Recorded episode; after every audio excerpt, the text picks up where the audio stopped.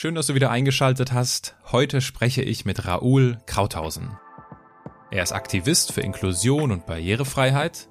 Und warum er kein Dachdecker geworden ist, das finden wir heute heraus. Menschen und Marken, die in keine Schublade passen. Inspiration für Leben und Karriere.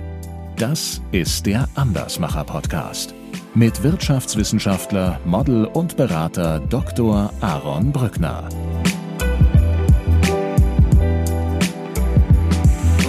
Mein Beruf ist Aktivist für die Rechte von Menschen mit Behinderung.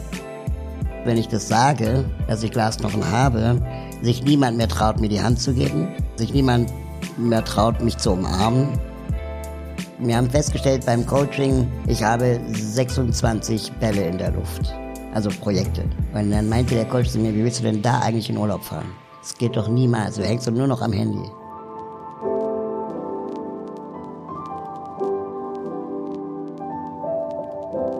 Wenn du bei Google nach dem Stichwort Andersmacher suchst, wirst du auf der ersten Seite unter anderem über meine Webseite und diesen Podcast hier stolpern. Du wirst aber auch die Andersmacher finden. Das ist ein Videoprojekt aus 2016 und 17, in dem Menschen mit Behinderung zeigen, was sie anders gemacht haben. Seit der Geburt meines Podcasts weiß ich, dass es nicht nur meine Andersmacher gibt, sondern auch die von Raoul. Sein Berliner Verein, der Sozialhelden e.V., steckt nämlich hinter eben diesem Videoprojekt Die Andersmacher. Und auch wenn ich die Definition von Andersmachen etwas weiter fasse, so segeln Raoul und ich doch unter derselben Flagge. Deswegen war es mir eine ganz besondere Freude, ihn kennenzulernen. Du kannst dir das Ganze übrigens auch auf meinem YouTube-Kanal anschauen. Wenn du Raoul und seine Projekte unterstützen oder einfach auf dem Laufenden gehalten werden möchtest, wie er über eine barrierefreie und inklusive Gesellschaft nachdenkt, dann abonniere gerne seinen Newsletter. Das Ganze ist ein Perspektivwechsel für dein Postfach. Warum ich kein Dachdecker geworden bin. Ein Gespräch über Vorurteile, Pragmatismus und Roger Willemsen.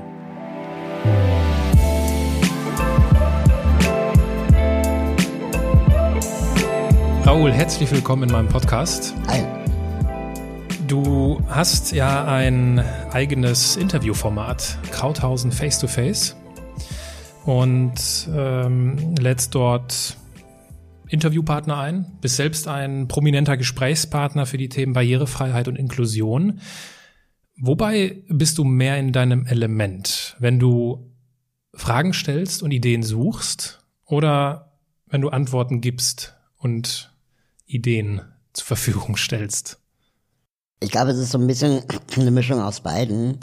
Ähm, ich würde lügen, wenn ich sagen würde, ich wäre keine Rampensau. Also es schon, in mir gibt es schon diese Person, die gerne redet und gerne auf Bühnen steht. Aber ich habe kein Problem damit, in zweiter Reihe auch zu stehen, ähm, weil ich auch inzwischen das Gefühl habe, ähm, genug erlebt zu haben in den letzten Jahren, so dass es jetzt auch nicht irgendwie höher, schneller weitergehen muss.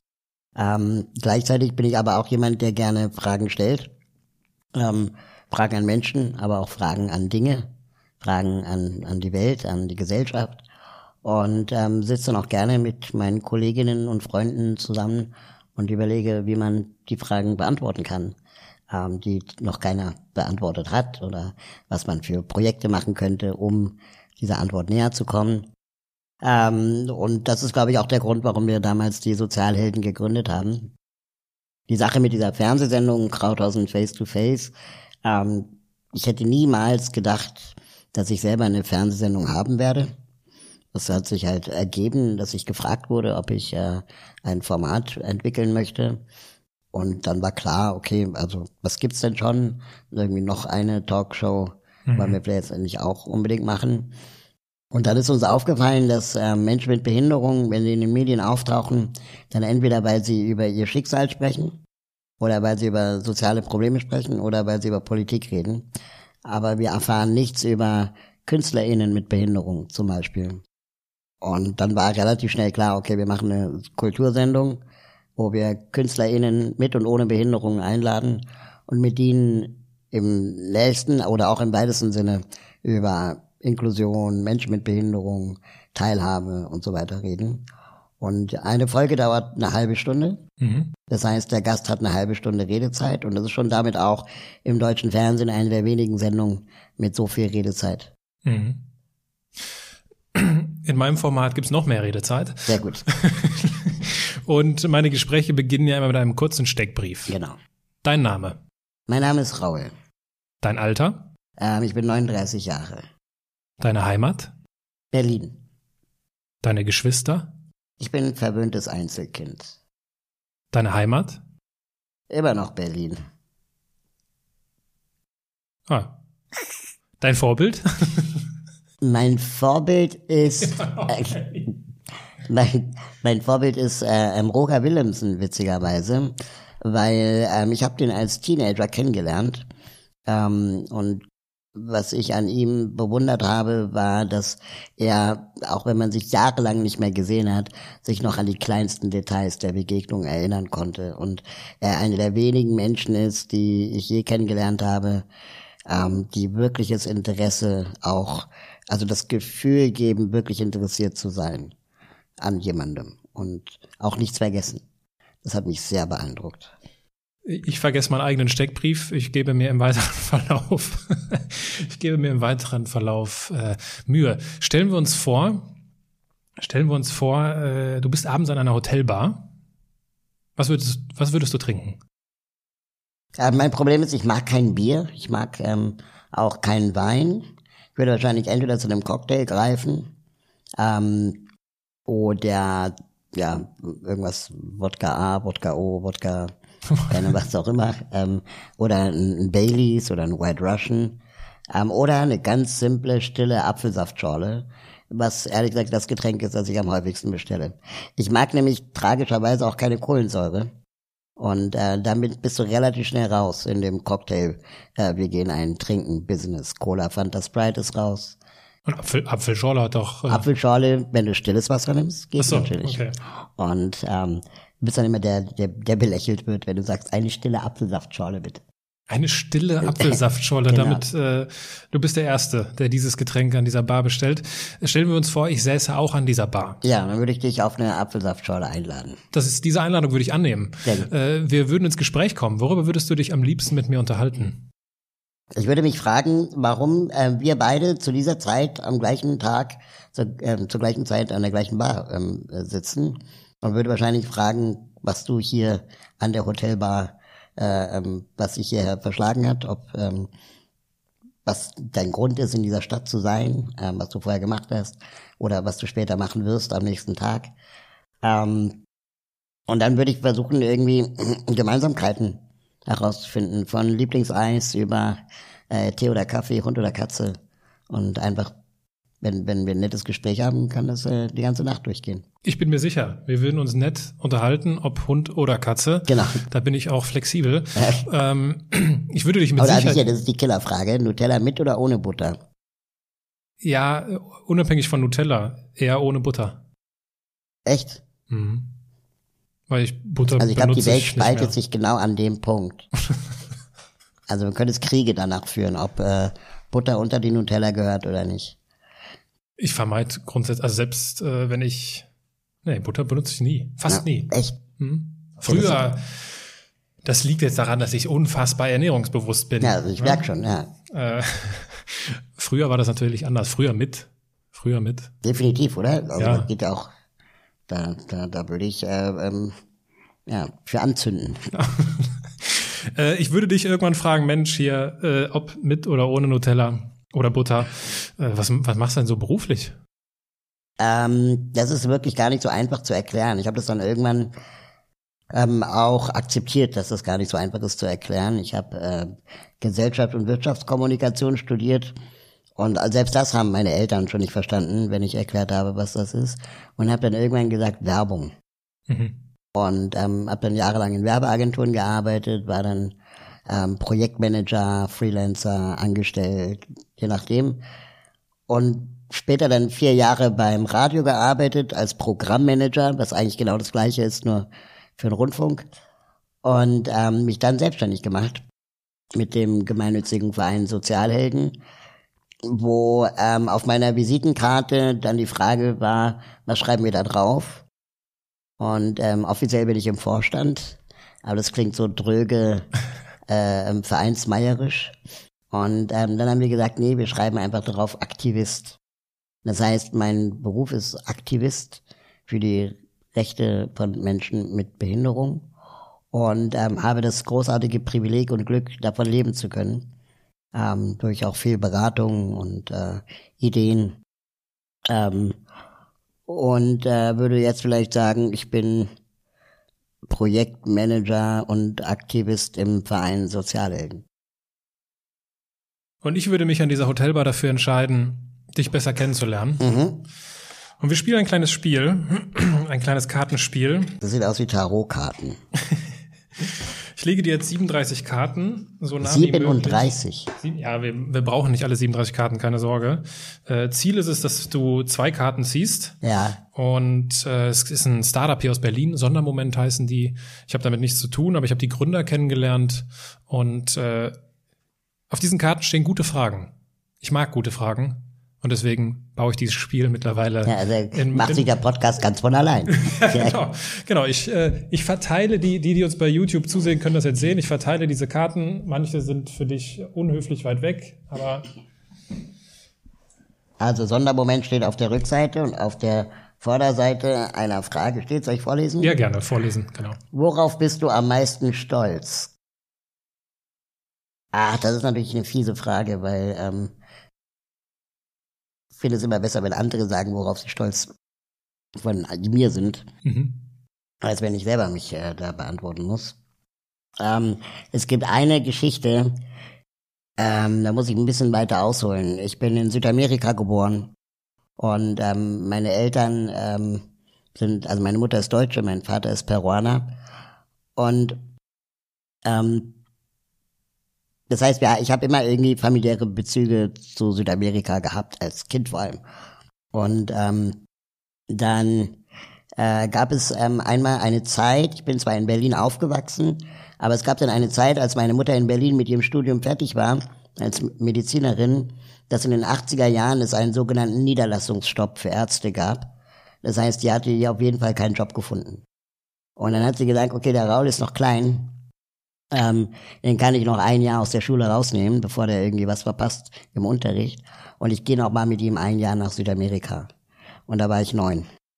Und dann ist sie mit mir ein Jahr lang nach äh, Kolumbien gegangen, weil meine Großeltern dort äh, gelebt haben.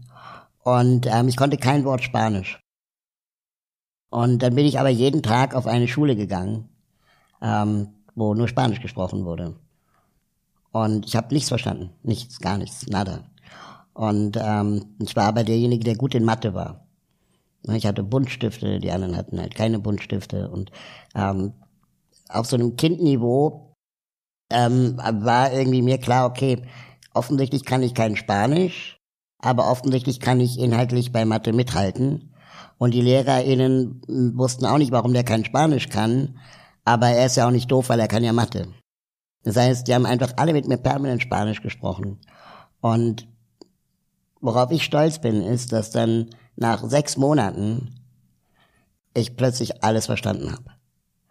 Aber ich habe nicht Vokabeln gelernt, sondern ich habe, ich weiß nicht, wie das Gehirn das gemacht hat, aber ich habe irgendwann eines Tages bin ich aufgewacht und stellte fest, es klingt so kitschig, aber ich stellte fest, du hast gerade auf Spanisch geträumt. Mhm. Und ich habe auch auf Spanisch gedacht, plötzlich. Und dann war alles kein Problem. Also verstehen konnte ich alles, schreiben konnte ich nicht und ähm, reden auch nur so ungern, wie das halt auch vielleicht mit Französisch jetzt oder Englisch ist. Ähm, aber ich habe alles verstanden.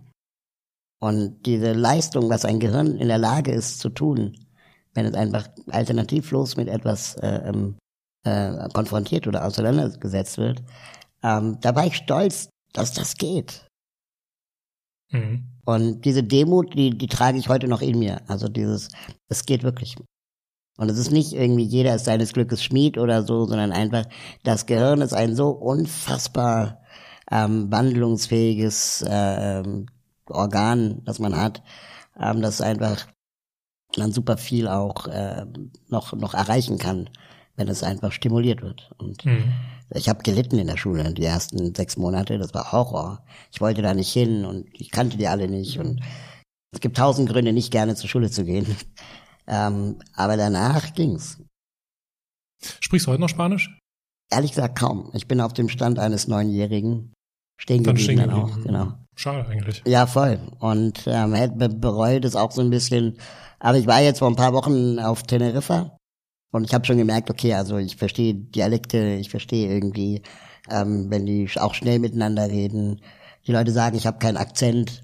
Ich glaube, das kommt alles aus der Zeit, weil ich einfach. Vielleicht gibt's auch so Lernfenster, müsste man mal Gerald Hüther fragen, aber äh, so Lernfenster, wann Gehirne besonders äh, gut sind, um Sprachen zu lernen. Und wahrscheinlich war er in der neunten Klasse oder als Neunjähriger gesagt, nicht neunte Klasse, ich war in der dritten Klasse. Ähm, das Zeitfenster besonders gut. Mhm. Das Zeitfenster ist besonders gut, um noch eine zweite Karte zu nehmen. Okay, ich nehme jetzt eine weiter unten. Das ist eine längere Frage. Welche Ansicht, Gewohnheit oder Verhalten hat in den letzten Jahren dein Leben positiv beeinflusst?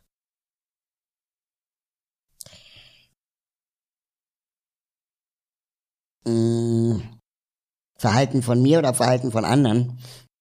Ich würde jetzt mal wahrscheinlich auf, äh, auf mich beziehen. ja. Ähm,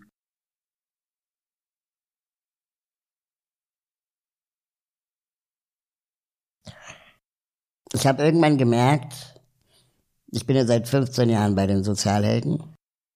Ähm, und ich habe die halt mit aufgebaut. Wir waren zu zweit, mein Cousin und ich, als wir angefangen haben. Und jetzt sind wir über 20. Und ähm, es gab dann irgendwann so eine Zeit, wo ich auch immer mal wieder ähm, mit damit gehadert habe, machst du das jetzt ewig noch so weiter und ähm, du kannst ja auch nicht überall dabei sein und immer alles machen. Und das Team wurde immer größer. Und irgendwann habe ich aber gelernt und auch verstanden, dass es nur dann funktionieren kann, wenn du eben nicht mehr Micromanagement machst und nicht mehr überall dabei bist und nicht mehr ähm, ähm, ja kontrollierst, ja, sondern auch vertraust und und auch akzeptierst, dass die Dinge am Ende anders sein werden, als du sie vielleicht gemacht hättest. Ähm, vielleicht sogar besser. Meistens sind die Dinge besser, wenn ich nicht daran beteiligt bin. Und ähm, die, das musste ich aber erstmal lernen. Also auch äh, meine Kollegen haben mir dann oft sehr reinen Wein eingeschenkt und gesagt, so, reicht jetzt langsam, ähm, wir machen das schon, schreib du mal dein Buch oder so. Ähm, und dann habe ich mein Buch geschrieben, war ein Jahr wirklich nicht im Büro, also anwesend. Und äh, als ich dann zurückkam, gab es den Verein immer noch. Und ähm, ich bin nie wieder in meine alte Rolle zurückgekehrt des Micromanagers, sondern ich war dann halt der Botschafter oder der der der Geschichtenerzähler über unsere Arbeit. Aber ich war ähm, nicht mehr Projektleiter von einem Projekt. Und ähm, das fühlt sich viel besser an. Vertrauen, Arbeit abgeben ähm, und auch die, die Konflikte vielleicht auch mal aushalten und nicht immer alles lösen zu wollen. Mhm. Ich kenne das von mir auch. Ich habe ehrlich gesagt, ich, ich tue mich da schwer, also ab, Dinge abzugeben. Und ähm, was würdest du mir für, einen für einen Ratschlag mit auf den Weg geben, um das zu lernen? Ich habe dann irgendwann gemerkt, ähm, das geht für mich am leichtesten, wenn ich ein paar Tage noch dabei bin und dann merke, okay, die, die kriegen das auch so hin, besser oder schlechter oder genauso, ähm, aber es läuft. Und ähm, es gibt jetzt gerade ganz aktuell einen, einen Fall ähm, bei mir, wo ich ähm, kurz bevor ich auf Teneriffa war, im Urlaub, ähm, habe ich ein Coaching bekommen oder mir genommen. Und ähm, wir haben festgestellt beim Coaching, ich habe 26 Bälle in der Luft. Also Projekte. Mhm. Alle parallel und alle irgendwie brauchen Aufmerksamkeit. Und dann meinte der Coach zu mir, wie willst du denn da eigentlich in Urlaub fahren? Das geht doch niemals. Du hängst doch nur noch am Handy. Und ähm, dann war die Aufgabe, die drei Monate vor dem Urlaub, ähm, dafür zu sorgen, dass ich entspannt im Urlaub bin. Und haben dann in den drei Monaten aus den 26 Projekten sechs gemacht. Also 20 Projekte delegiert, ähm, beendet, ähm, auslaufen lassen oder ähm, zusammengeführt mit anderen. Und ähm, seitdem weiß ich jetzt, okay, es gibt jetzt sechs Projekte und davon ist eine Menge sich wiederholende Arbeit. Und da hole ich mir jetzt jemanden dazu, der oder die mir dabei hilft, zum Beispiel Reisen zu buchen. Ich bin super viel unterwegs und mich stresst nichts mehr, als irgendwie ein Bahnticket zu besorgen, Mobilitätshilfe anzumelden bei der Bahn, äh, ein Hotel zu finden, das barrierefrei ist und dann sich zu überlegen, wie kommst du vom Bahnhof zum Hotel zur Location äh, in einer Stadt, die du nicht kennst. Ja. So, und da kannst du den ganzen Tag mit verbringen. Gerade wenn du eine Behinderung hast, bist du nicht so mobil, wo du dann irgendwie einfach in übersteigst oder so. Sondern du musst halt immer irgendwie gucken, geht es überhaupt in Bamberg? Ja, Mhm. keine Ahnung, oder Reutlingen. Und manchmal bist du total überrascht, dass es alles barrierefrei ist. Und dann bist du aber plötzlich in Köln und stellst fest, so, what the fuck, die U-Bahn ist zur Straßenbahn geworden und ich komme nicht mehr raus, so. Mhm. Ne? Und, ähm, und das würde ich gerne vorher wissen und nicht zehn Minuten vorm Termin. Und das hat mich sehr, sehr gestresst. Und ähm, die äh, ähm, Kollegin, die ich jetzt habe, die, die hilft mir sehr stark dabei. Haben jetzt auch ein Vier-Augen-Prinzip äh, bei Terminanfragen ähm, oder auch Interviewanfragen. Sie muss dann auch finden, dass sich das lohnt, dass ich dann dabei bin. Weil sonst würde ich immer Ja sagen. Mhm. Das ist, glaube ich, auch ein Teil des Problems, warum es 26 Projekte waren, dass äh, ich immer Ja sage und nicht ähm, gucke, ob sich das auch wirklich für mich gelohnt hat. Mhm. Ohne jetzt egoistisch zu meinen, aber ähm, ich habe neulich festgestellt, und deswegen bin ich gerne hierher gekommen, ähm, wenn so Podcast-Anfragen kommen, dann bin ich tragischerweise total oft einer der ersten Gäste. Ne, Das heißt, der Podcast hat noch keine Reichweite, hat noch kein Publikum, kennt noch keiner. Und ähm, dann wollen die, dass ich den bewerbe, dann mache ich das. Und dann geht der zwei Jahre später total ab. Aber ich habe davon nichts mehr zurückbekommen praktisch, ne? Sondern dann haben die jetzt halt die Größen. Und ähm, das ist jahrelang so passiert. Und ich habe das nie ähm, reflektiert und auch nie ähm, äh, bewusst so auch erlebt. Ähm, aber ich glaube, es liegt daran, weil ich zu oft Ja sage. Und Mhm. wenn ich einfach sagen würde, ja, du frag mal in einem Jahr nochmal oder so, oder ja, vielleicht, ähm, wenn sich die Gelegenheit mal ergibt, dann trennt sich vielleicht auch die Spreu vom Weizen irgendwie. Kannst du verstehen, was ich meine? Ich verstehe, was du meinst. Und ähm, als ich mir dann mir deinen Podcast angesehen habe, ist mir natürlich auch aufgefallen, okay, den gibt's schon eine Weile.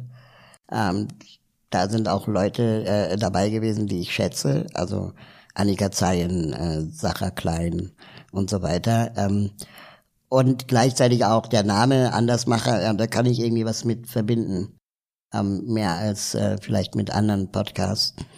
Und dann gibt's ganz tolle Formate auch. Kennst du den Podcast Durch die Gegend? Nee, kann ich nicht. Ja, ist auch super. Ähm, da geht's halt darum, dass äh, der Reporter mit dem äh, Protagonisten einfach durch den Kiez läuft Mhm. und dabei das Interview führt. Und, ähm, und dann erzählt man, ja, und hier ist meine Lieblingskneipe und hier ist das und das. Und es ist eigentlich auch schön, schönes Format einfach. Immer, immer durch den Kiez oder? Oder mehr- Ort, den man mag halt, ne? Oder mehrere Städte? Mehrere Städte, also. Ach so, ja, ja, immer dann, okay. genau. Die erste Frage, die ich mir stelle, ist, um Gottes Willen, wie kann man denn da guten Sound sicherstellen? Ja, also man hört natürlich die Hintergrundgeräusche, aber das ist ja dann auch Teil Das des gehört Formats. dazu. Ja. Genau, das Ambiente gehört dann dazu. Und ich finde ja auch das Tolle an Podcasts ganz allgemein, dass ähm, man ja auch sich die Zeit nehmen kann, die man im Radio oft nicht hat. Und dass es auch nicht Deutschlandfunk Akustikniveau haben muss, ähm, sondern eben auch mal rascheln darf. Genau. Ja. Es ist ein ganz natürliches Genau. Gespräch. Du hast äh, gerade und äh, der Grund, äh, warum du dich möglicherweise mit den Andersmachern auch gut identifizieren kannst, ist, dass ihr selbst mal ein Projekt hattet, was äh, die Andersmacher heißt, worüber wir später gerne noch sprechen. Bevor wir dahin kommen, vielleicht der Vollständigkeit halber und für diejenigen, die dich jetzt nicht kennen und gerade irgendwie mitbekommen haben, hä, wie Behinderung. Die gerade eingeschaltet haben. Wann hat er denn, äh, du bist mit Glasknochen auf die Welt gekommen? mhm, so sagt man, ja. Genau. Und äh, das ist keine Krankheit, sondern ein Gendefekt, Das ist äh, so meiner Recherche nach ein äh, wichtiger, ein wichtiger Hinweis an der Stelle. Und du bist, äh, du bist auf den Rollstuhl angewiesen. Jetzt vielleicht mal ganz blöd und auch wahrscheinlich ist das eine Frage, die du auch schon tausendmal bekommen hast und nicht mehr hören kannst. Was kann sich denn jetzt jemand, der mit Glasknochen nichts anfangen kann, darunter vorstellen? Ähm, also im Prinzip heißt es nur, die Knochen brechen schneller als die bei Menschen, die keine Glasknochen haben. Ähm, von einer Person auf Glasknochen äh, mit Glasknochen jetzt auf andere zu schließen, ist gar nicht so einfach, weil es gibt viele verschiedene Formen von Glasknochen. Das Problem ist, wenn ich das sage, dass ich Glasknochen habe, sich niemand mehr traut, mir die Hand zu geben, hm. ähm, sich niemand mehr traut, mich zu umarmen. Und die Leute eigentlich die ganze Zeit im Kopf so einen Film haben, sowas wie, oh Gott, das tut ja weh, sind die Knochen durchsichtig, äh, ähm, kann er sich, wann hat er sich zuletzt was gebrochen, kann er sich was brechen, wenn ich ihm das Glas reiche und so, ne? Und ähm, dann sind die Leute einfach so damit beschäftigt und ihr Gehirn einfach auch ausgelastet, dass egal was ich dann sage, ähm, sehr lange braucht, bis es dann wir wieder auf einen, auf einen Gesprächslevel kommen, wo es dann um Inhalte geht und nicht um meine Diagnose. Und wenn ähm, Journalistinnen, so von klassischen Medien, sage ich jetzt mal, ähm, auf mich zukommen und, und, und sagen, ja, erklären Sie doch mal unseren Zuschauern oder Hörern oder Lesern, ähm, was sie haben, dann versuche ich oft zu sagen, ähm, warum eigentlich? Mhm. Warum muss ich dem Zuschauer auf dem Silbertablett meine persönliche medizinische Diagnose darlegen, wenn doch eigentlich der Inhalt zählt, über den ich rede? Und dass meine Diagnose irrelevant ist, wenn ich äh, über fehlende Aufzüge oder fehlende Barrierefreiheit rede, kann ich genauso gut Querschnittlähmung haben oder Muskelschwund oder, oder Glasknochen. Ähm, die Probleme sind alle gleich, die diese Menschen haben. Und lass uns doch über die Barrieren reden und nicht über die Diagnosen. Mhm. Und ähm, das irritiert dann die Journalistinnen total oft. Ähm, und dann spiele ich das Spiel weiter und frage dann, ich beantworte Ihnen die Frage gern, wenn Sie mir beantworten, ähm, ob Sie homo- oder heterosexuell sind. Hm. Und dann sind die noch mehr irritiert. Einige sagen das dann. Ähm, und dann reden wir weiter.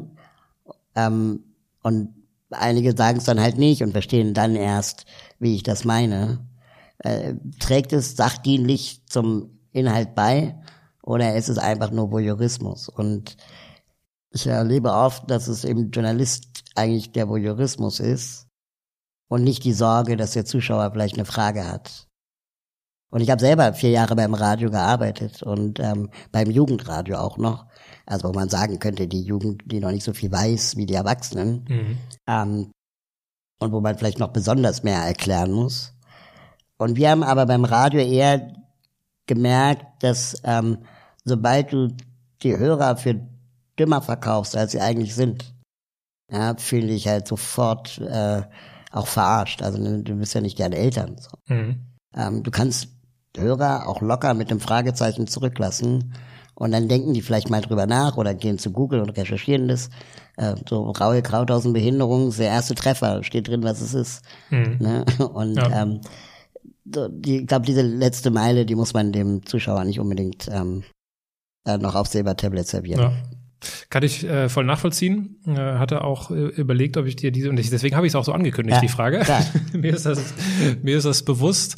Äh, gleichwohl geht's mir ja gar nicht so um dieses, also bei mir steht ja nicht das Sachliche im Vordergrund. Jetzt, wir reden heute nur über Barrierefreiheit, sondern der Mensch, genau. genau. Und da finde ich, gehören, äh, gehört diese Facette dazu. Ja, klar. Und äh, das, was derjenige jetzt aber die, die uns zuhören oder zusehen, was die sich jetzt, was die sich zurecht googeln können, ist, welche unterschiedlichen Varianten es nämlich gibt. Ja. Äh, da habe ich dann, äh, also ist, ich habe zum Beispiel einen Gast gehabt äh, und äh, sie hat multiple Sklerose. Mhm. Und da, da bin ich sehr tief, weil mich das auch interessiert hat. Ich mhm. bin medizinisch nicht äh, ausgebildet und mich interessiert das. Ich bin so ein paar Sachen mit ihr durchgegangen und äh, habe halt versucht herauszufinden, was ist das, wie funktioniert das? Und äh, ich hoffe, dass sich unsere Zuhörer dazu Schauer jetzt nicht verarscht fühlen, aber äh, eine, eine Frage dann doch noch dazu, weil ich halt auch Menschen mit Behinderung in diesem Podcast spreche, unter anderem Janis McDavid, der ohne Arme und ohne Beine auf die Welt gekommen ist und ein Leben führt mit mehr Mut und Motivation als äh, viele von uns. Und was bemerkenswert ist. Und er, er hat erzählt in dem Podcast, ich glaube es war Folge 11, er hat erzählt in diesem Podcast, dass er als kleiner Junge mal so einen Moment hatte, äh, wo er vom Spiegel, wo er sich das erste Mal so im Spiegel wahrgenommen hat ja. und ihm bewusst wurde, okay, so wie du hier durch die Gegend läufst, in Anführungsstrichen, er hat halt so seine Art der Fortbewegung, das sieht ein bisschen anders aus als bei den anderen. Ja. Gab es bei dir einen ähnlichen Moment, wo dir das erste Mal bewusst geworden ist, okay, äh, ich bin anders?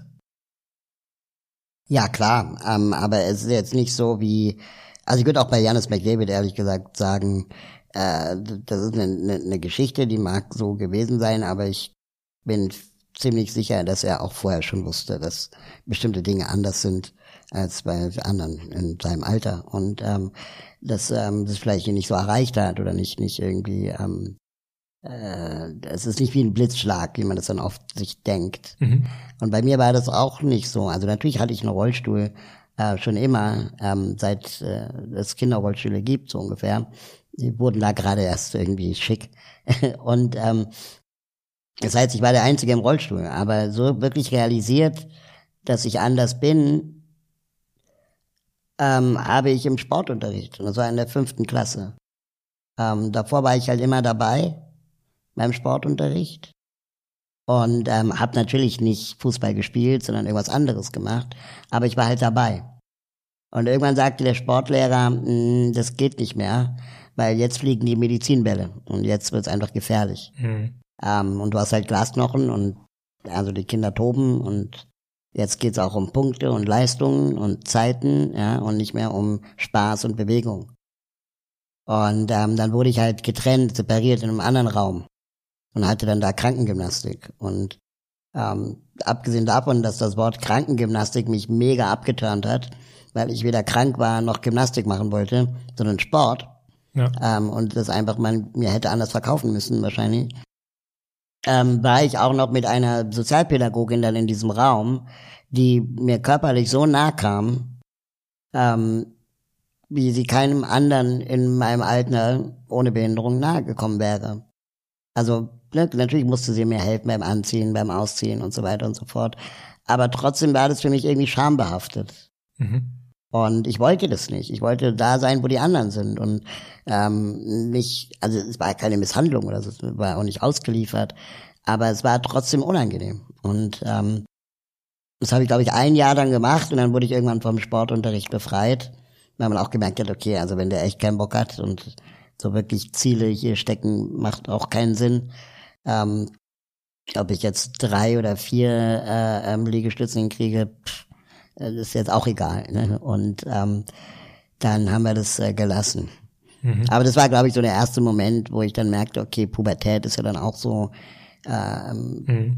ne, dass äh, nicht mehr alles so einfach ist, wie es als Kind sich immer anfühlte. Aber meine Eltern zum Beispiel, die waren sehr pragmatisch, was meine Behinderung anging. Also die haben jetzt ähm, mich nicht in Watte gepackt, und, und gesagt, nee, das geht nicht, weil da könnte was passieren, sondern die haben halt gesagt, ja, dann passiert halt was.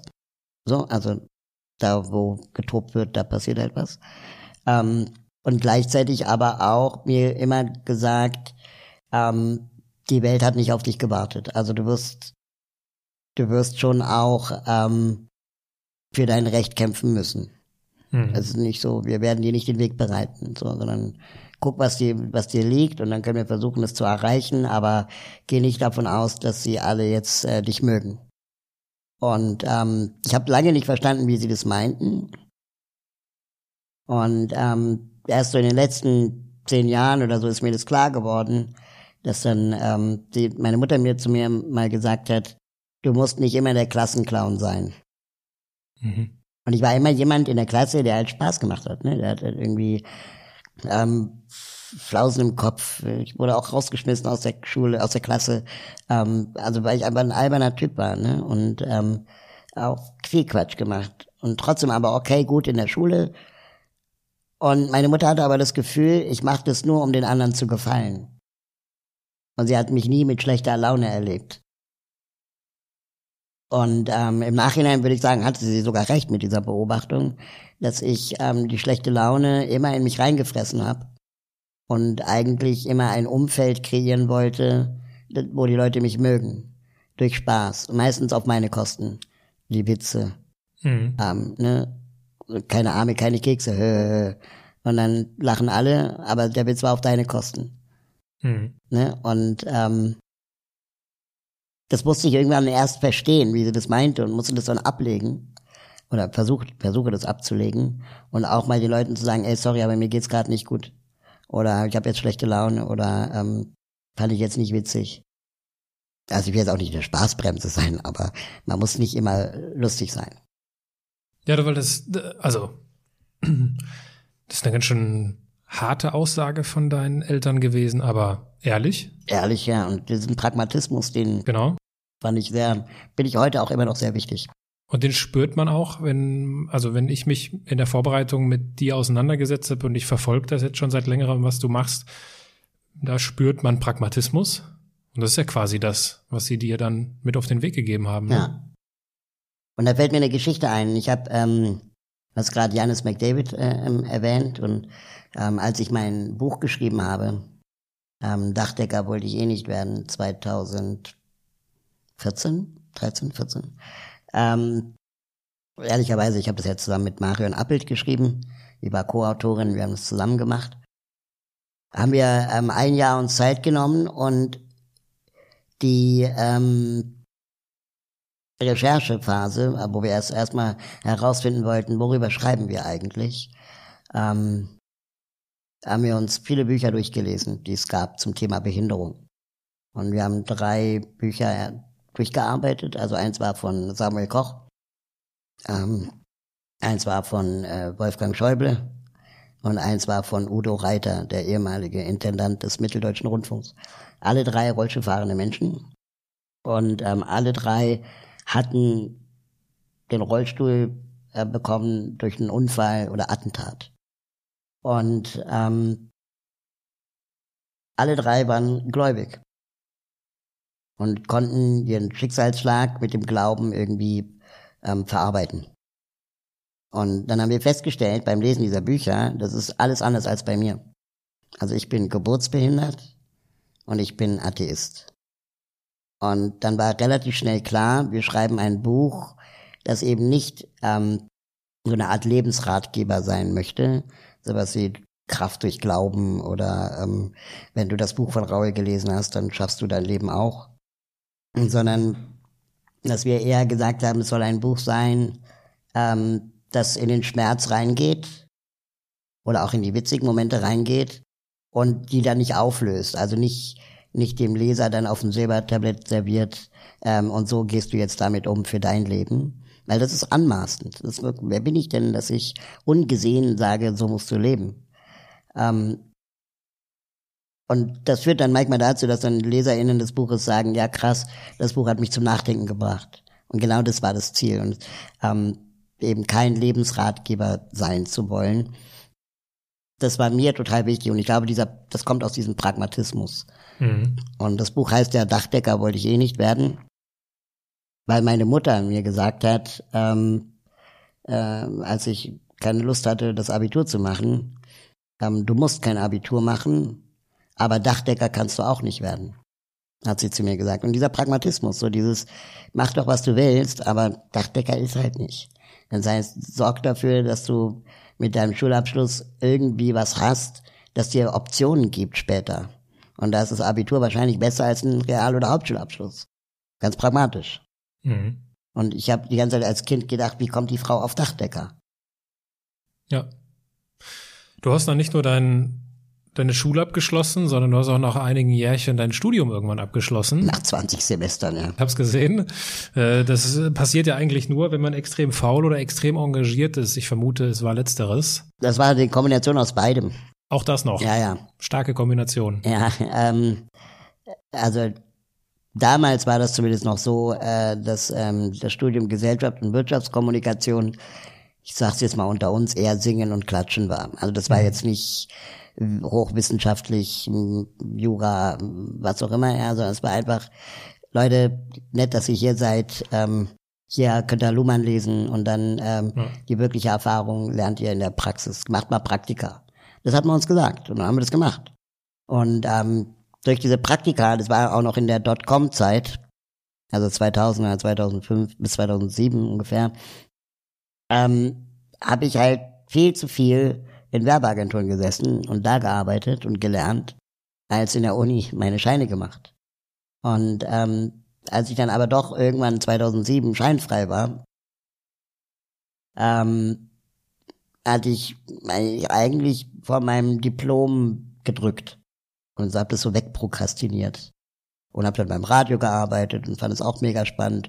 Aber ich war ja scheinfrei, ich musste nur noch meine Diplomarbeit schreiben. Und ähm, dann irgendwann kam ein böser Brief von der Uni. Herr Krauthausen, wir stellen jetzt um auf Bachelor und Master. Mhm. Sie haben noch Ja, ein Jahr Zeit für Ihr Diplom.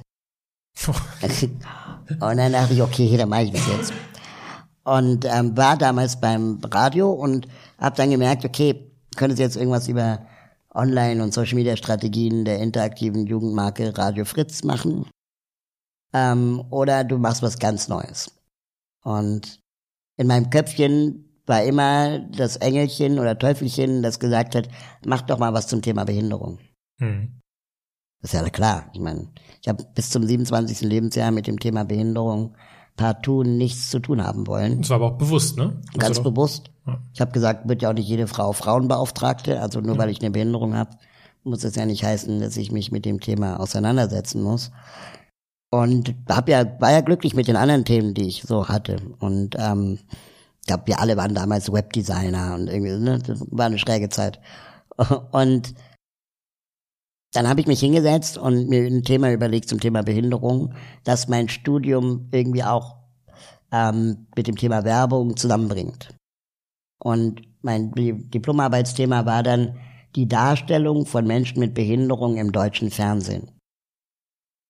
Und dann habe ich systematisch ähm, mit so einem virtuellen Videorekorder mir alle Sendungen nach 20.15 Uhr ähm, aufgezeichnet, wo das Thema Behinderung vorkam.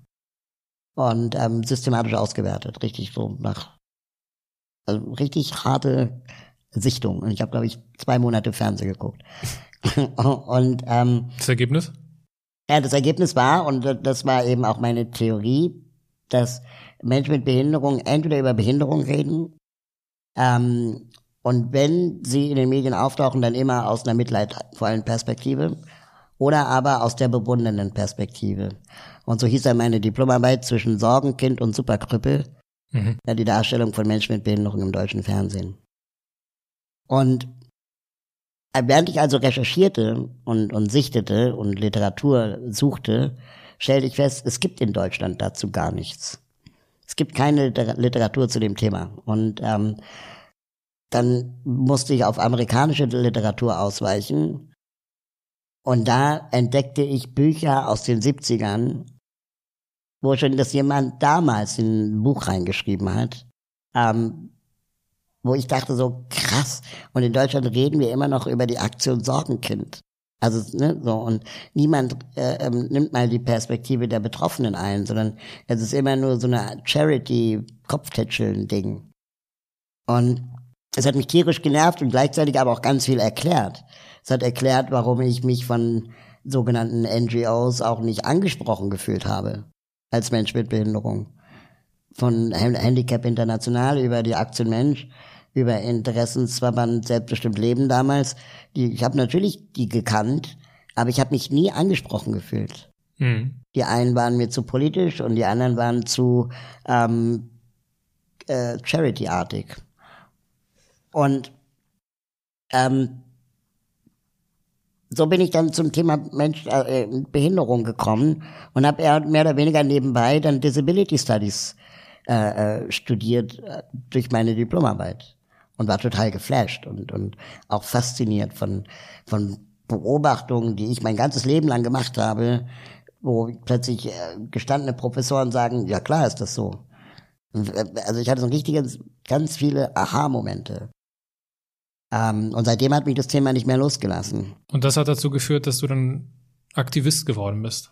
Genau, also eine und aktive bis Rolle heute, einnehmen. m, bis heute frage ich mich die gleichen Fragen wie damals in der Diplomarbeit. Warum reden immer noch ähm, wir vor allem über Menschen mit Behinderung und nicht mit ihnen? Oder wenn sie gefragt werden, warum äh, hört man ihnen dann nicht zu und macht tr trotzdem weiter wie bisher?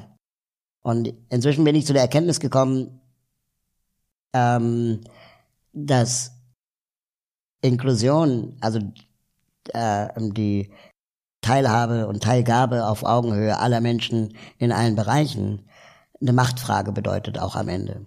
Also wenn Menschen mit Behinderung wirklich ähm, äh, Teilhaben be bekommen sollen, heißt das, dass Menschen ohne Behinderung Macht abgeben müssen. Mhm. Also der Chef der Aktion Mensch sollte dann idealerweise eine Behinderung haben. Mhm. Und die Pressesprecher auch. Und die Strategieabteilung auch. Zumindest zu 50 Prozent. Und ähm, das ist aber nicht der Fall. Oder bei der Lebenshilfe, genau das Gleiche. Ähm, bei der kompletten Wohlfahrt sollten nicht immer nur die äh, Eltern äh, die Rechte der Menschen mit Behinderung vertreten oder PolitikerInnen oder so, sondern Menschen mit Behinderung selbst.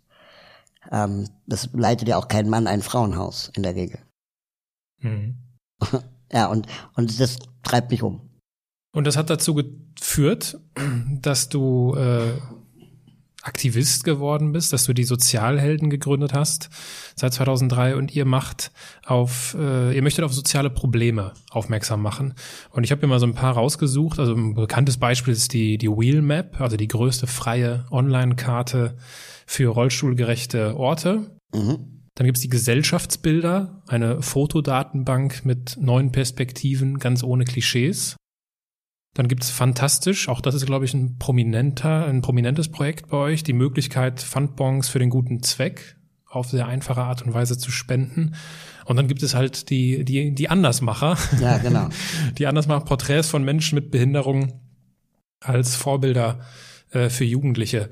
Äh, wenn du diese Projekte Revue passieren lässt, Mhm. bei welchem Projekt hast du am meisten über das Leben gelernt?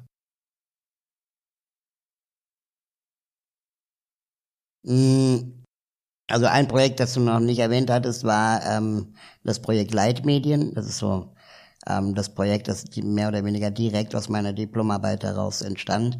Also eben, wenn Menschen mit Behinderung in den Medien entweder als Helden oder als äh, Sorgenkinder dargestellt werden, ähm, wa- was ist denn mit den Menschen dazwischen?